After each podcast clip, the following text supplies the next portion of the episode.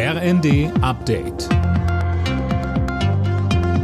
Stündlich neu. Auf den Punkt informiert. Ich bin Sönke Röhling. Guten Abend. Jetzt ist er offiziell im Amt. Boris Pistorius ist neuer deutscher Verteidigungsminister. Nach seiner Ernennung im Schloss Bellevue wurde er im Bundestag vereidigt. Zum Amtsantritt sagte Pistorius. Die Bedeutung der höheren Sicherheit ist eine andere als noch vor einem Jahr. Deswegen geht es jetzt darum, die Bundeswehr jetzt und schnell stark zu machen. Es geht um Abschreckung, Wirksamkeit und Einsatzfähigkeit. Und es geht bei all dem jetzt vor allem darum, weiter die Ukraine zu unterstützen, eben auch mit Material aus der Bundeswehr. Morgen beraten die Ukraine-Verbündeten auf der US-Airbase Rammstein über die Lieferung von Kampfpanzern an die Ukraine. Was Pistorius dort im Gepäck haben wird, ist noch offen. Er machte im ersten nur deutlich, dass Berlin wie bisher am abgestimmten Vorgehen mit den Partnern festhält.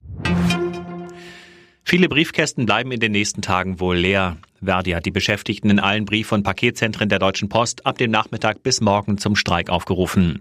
Mehr von Tom Husse. Auch in der zweiten Verhandlungsrunde im Tarifkonflikt sind Gewerkschaft und Arbeitgeberseite ganz offenbar nicht auf einen Nenner gekommen.